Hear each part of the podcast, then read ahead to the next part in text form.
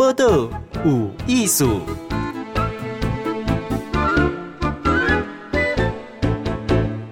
嗨，今日报道有艺术，访问的是小红帽。小红帽 with red 哈，一个就处于这个组织哈。今麦这个创办人呢，一家记者细会，也有这林威 Vivi。好，小红帽是什么款的组织呢？来，好，伊个一讲，林威你好，谢谢你好，各位观众朋友、大听众朋友，大家好。林威，你介绍你自己，那个介绍讲小红帽呢，是安怎你也创办它？哦，小红帽呢，其实是一个在台湾推动月经平权的非营利组织。那我们组织呢，在解决的，呃，应该说在推动的一个议题叫做月经平权，不知道大家有没有听过？讲、嗯、真的，我没听过。月经平权呢，它里面其实有很多很多不同的问题。我们常说跟卫健有关系的代际，就跟我们有关啦。然后，呃，里面其实大家。最近可能比较常在新闻看到的是月经贫穷啊，或者是月经污名化的问题。嗯，那像月经贫穷哦，就是两个、嗯、大家常说，哎，两个词分开来看我都看得懂啊，组合在一起是什么意思就听不懂了。就是说，人们因为经济上面的困难，所以他没有办法去负担生理用品，他买不起生理用品。嗯、那后续呢，就会造成很多像身体的感染啊，嗯、或者是心理上面会很长期有忧虑、焦虑的问题，因为你打够位打够位都没有办法买到。生理用品，它其实是很焦虑的一件事，嗯、所以这整个包起来，整包我们就叫做月经贫穷。这样子，一讲一月经来时阵吼，诶，对他一般的国家来讲啊，这就是女性好像一个一点的开销啦，吼，说不像会焦虑耶，而且到处买得到，吼。我后来发现哦，现在的男朋友还是先生，很多会去替太太买，因为公开就蓬松哎啦，他顺便带回来这样，哦。所以刚刚动咱这款。甚卡互如啊是已经发展的国家，这个议题是不是像台湾就比较没有？立功界月经贫穷的问题，月经贫穷是全世界都共有的问题哦。嗯、就是它无论是经济发展比较快速，或者是比较稳定的国家，比较富裕的国家，或者是现在经济状况比较贫穷的国家，其实都有。像是大家想到月经贫穷的时候，可能会想到说印度啊、尼泊尔啊，嗯、或者是呃非洲的一些国家。对，但其实像在英国啊，或者是澳洲，他们其实都有五分之一到十分之一的人都在经历月经贫穷。那像台湾呢？台湾我们之前就有做调查，就发现哇，其实有十四趴的人啊，都因为月经贫穷，所以感觉到很有压力。那每个月都需要经历掉，说我到底是要被卫生做，还是要被卫生你？那个两难的状况哦，就大概会有九 percent 的人。嗯嗯，那回过头来，他多了第五公节，我想这个更普遍，或者。月经污名化，南宫想这污名化，其实就是我们想到新的月经的时阵，我们不会直接讲月经。嗯、大家想想看，自己通常听到月经的时候，哦、大部分人都怎么说？好像是好朋友、大姨妈那个来来接待完的话，哦、然后就会发现到说，诶、欸，为什么像是我们流汗啊、流鼻血啊、流鼻水啊，从、嗯、身体里面流出来各种液体，嗯、好像都不会会有代称。可是月经却明明也是一个流传议题，却有这么这么多的代名词，就只是为了称呼一个生理现象。真假？而且大家女性哪好拢五哦？那为什么我们不要直接说啊？就是月经来了？这就是一个很很有趣的问题。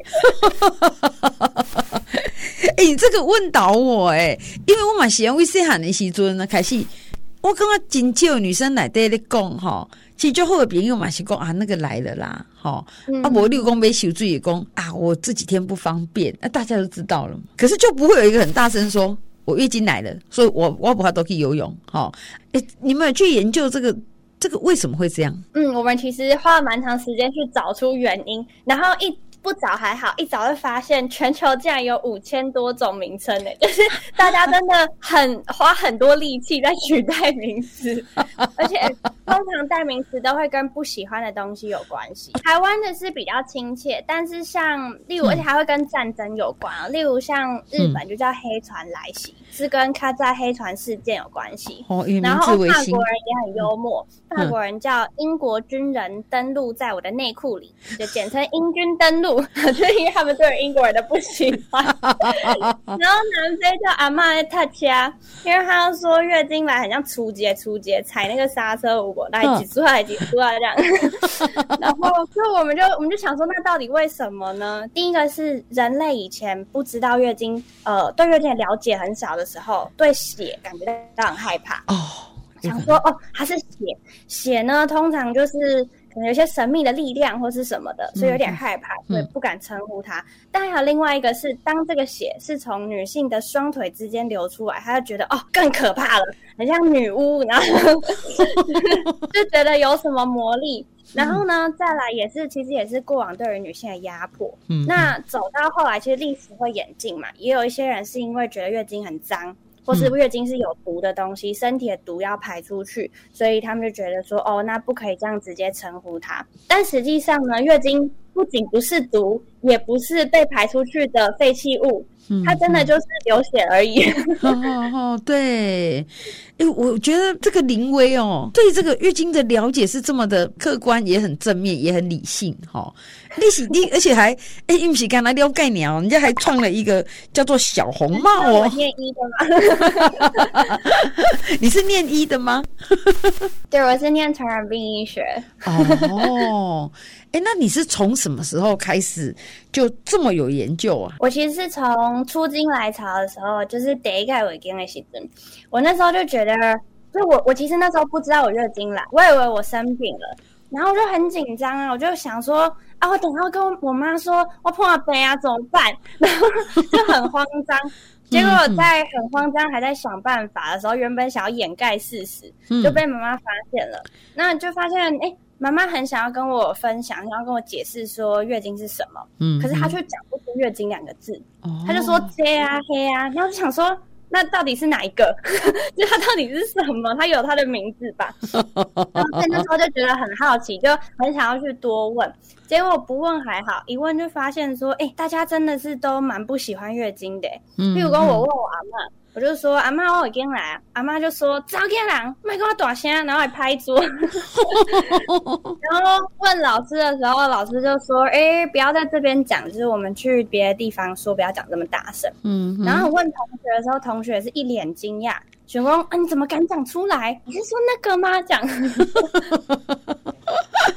哦，所以你一开始要告诉大家你月经来了，你就马上有感觉，其实要用一点代号还是暗号？嗯，阿阿嬷还会还会甚至说我公家短信啊，哈，对啊，那你就会觉得很奇怪，就是哎，啊你也有，我也有，然后是一个正常的生理现象，为什么好像从今天开始，我就是每个月会有一段时间，呃，我发生了什么事情我都不能说，然后。是什么？我我出了什么事情吗？还是就是我们做错了什么吗？好，那你你开始觉得这个是不合乎你的经验了。好，你开始去做研究。哎、嗯，因为你那时候才十四岁啊。那、啊、你是怎么怎么研究的？而且我发现你其实是有团队呢，哈，其实还有其他人跟你一起去做这样子的研究，然后还要去倡议说不要月经不平等，不要污名化，好，然后要消灭月经贫穷的问题。哎，你是怎么去找到一样的同志的？其实呃，最一开始的时候呢，就只有我一个人。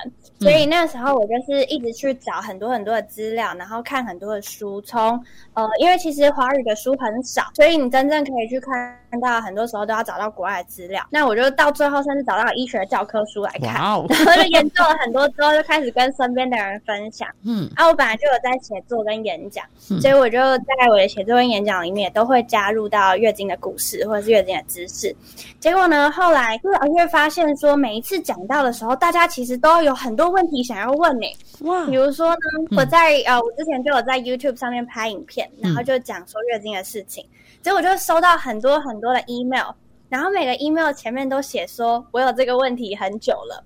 啊，许光，我跟你又不认识，嗯、然后我还是一个学生，你不去问你的医生，为什么要来问我呢？就、嗯、是那时候会觉得蛮蛮好奇的，然后也发现到说，哦，大家其实有好多好多的问题想要问。但是平常都没有机会问，也问不出来，嗯、然后也不知道该问谁，嗯、所以就觉得那能够怎么样去更多做推广？以前在学校还会带很多生理用品去学校给同学看，嗯，然后教同学怎么用，嗯、各式各样。那后来是真的，一直到、嗯、呃，我去非洲的赖索托啊，跟坦桑尼亚服在医院服务的时候，嗯、发现到说哦，很多我的病人其实他们都有月经贫穷的问题。然后其实很多就是一一直一直又看到，因为像我在欧洲的时候也刚好遇到难民危机，然后黑两尊就刚好在陪伴叙利亚跟阿富汗的难民，嗯，然后就发现说，诶，他们其实我们在重大灾难或者是战争的时候，准备很多不一样的物资，像柳竹啊，嗯嗯，会准备小的、大的、老人家的、小朋友的，对对，但是就没有准备生理用品，哎，哦。啊，那哦，哎，这个大家可以回想地震发生的时候，嗯，我们的物资里面有没有生理用品？哦，其实是没有的。嗯嗯。对，然后其实会发现，在天灾或者是战争影响到的人，其实有一半，甚至很多时候是一半以上，都是生理女性。那可是没有准备生理用品的情况底下，他们该怎么办呢？对，所以其实是一个很大的问题。像今嘛，那个巴基斯坦不是遇到了洪水之灾吗？就他们现在淹水嘛。嗯、然后我们就是有跟巴基斯坦的人联络，就发现说他们现在很多人都是完全没有生理用品可以使用的。嗯哼，哇，我觉得听这个。林威这样讲哦，会发现他投入的蛮深的，可见这个议题其实是是真的没有相对被关切哈。因为林威现在在做这个小红帽，正倡议哈月经要平权啊，不要污名化的组织。诶，那就得是公南公台湾了哈，就是因为又代表台湾，好，那去参加月经贫穷诶论坛嘛，对不对？好，这是在全世界的这个论坛里面，那你看到说，哎，我们的状况跟其他国家，好。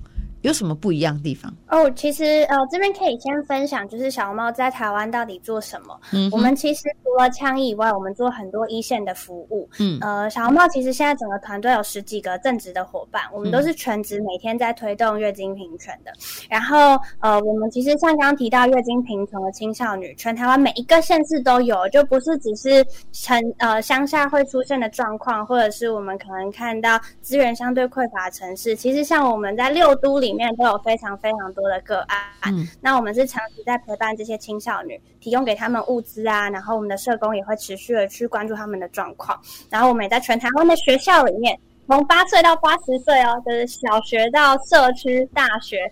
要教很多的月经相关的知识，我们还去台大开课，所以其实会发现说，哦，真的是不同的学校里面都有这个需求。嗯，那我们把这个经验收集之后，分享给国际，就发现台湾其实有一个很幸福的地方，是我们的民众很支持，哦，这个是全世界的国家都非常非常羡慕的。他们都说，他们很长时候推动很久，遇到最大的挑战都是民众的反对，或者是政府的反对。嗯，但台湾，我觉得。作为一个呃教育工作者，觉得非常非常幸福的一件事情是，在台湾民众其实意识到这个问题之后，很多人都很主动的来支持我们，或者是协助，然后或是说，那我可以多做什么，让这个问题赶快被消失。嗯。然后我们再去跟政府去做倡议的时候，当然也是有很多的困难跟阻碍，但是呢，也是很容易会遇到说，呃，很愿意。可以开始去听这个议题的民意代表啊，或者是地方政府，然后也都开始有一些计划在发生。嗯哼，好，我们现在访问到的是林威 Vivi，哈，他是非营利组织小红帽创办人，哈，这类周记一诶中心核心议题是以月经议题，好啊，去污名化不平等，哈，那实际上他们都在台湾嘛，嘛为这的是理念呐，哈，他也做了很多的活动，哈。哎，阿拉走，我们马上回来。还给小朋友们林威，好，这个小红帽创办人，这是几个倡议月经平权的团体。好，创办人林威，哎，你是几在细回吗？嗯，阿是。我们是电脑视讯看，我刚才是就高追就笑脸呢。一共已已经倡议十年了哈，为自己第一次来月经开始倡议个什么？哎，你你讲在推广的时候。因为非营利组织但是上力量啦，哈，那就是需要公民团体的支持。那我刚好问他说：“啊，伊要去，一直代表台湾参加全世界论坛。伊讲我代表台湾，你刚台湾就很好诶。像外国有一些政府啊，哈，是啊是公公民社会是不太理会这个议题。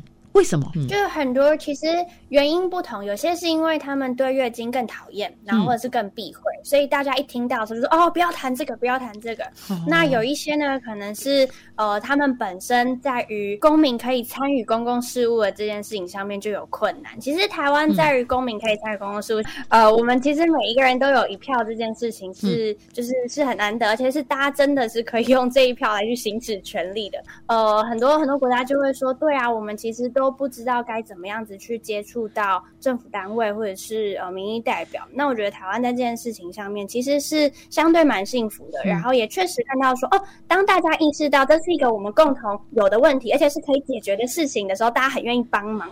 我觉得这是台湾来善良，嗯，就是人们真的很愿意帮忙，想要一起来解决问题。对哦，我最近看了几个新闻哈。公诶，搁再来这么好好来的呀，哈，就会放这个卫生棉这样的生理用品。这个政策跟你们有关系吗？有，我们推动了非常非常的久。就是呃，其实我们从一开始就很希望未来在台湾的所有学校跟公共场域里面都有免费的生理用品。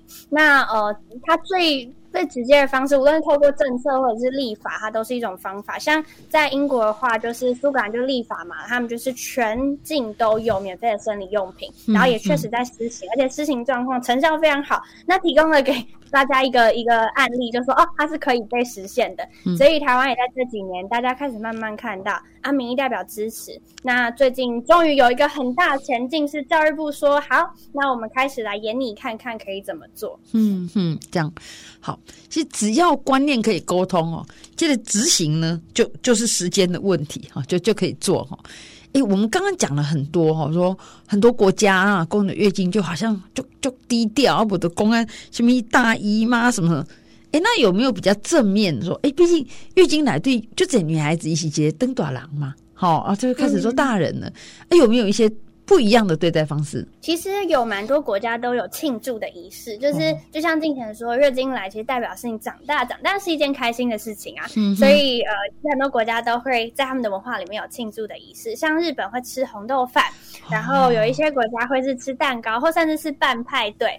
然后，嗯哼，有些是有些是以前没有，后来他们自己做。像前一阵子就有一个新闻，是尼泊尔有一个家庭，他们就帮他们的女儿办了一个派对，嗯、然后就是告诉大家说，哎，庆祝她月经来了，她长大了。然后其实也因此就是让这个。呃，月经第一次来这个女生，她就跟大家分享说，她以前她原本觉得很害怕，嗯，她很害怕长大，很害怕身体开始出现变化。其实我们身体开始变化都是蛮恐怖的，嗯。然后她说，但是因为大家都用庆祝的方式，所以她突然觉得好像没那么孤单，没有那么害怕了。哦，就你你不用觉得那么无力感，好像发生什么错的事情。好，对，早上起来突然发现怎么身体上面开始长毛，这其实蛮恐怖的。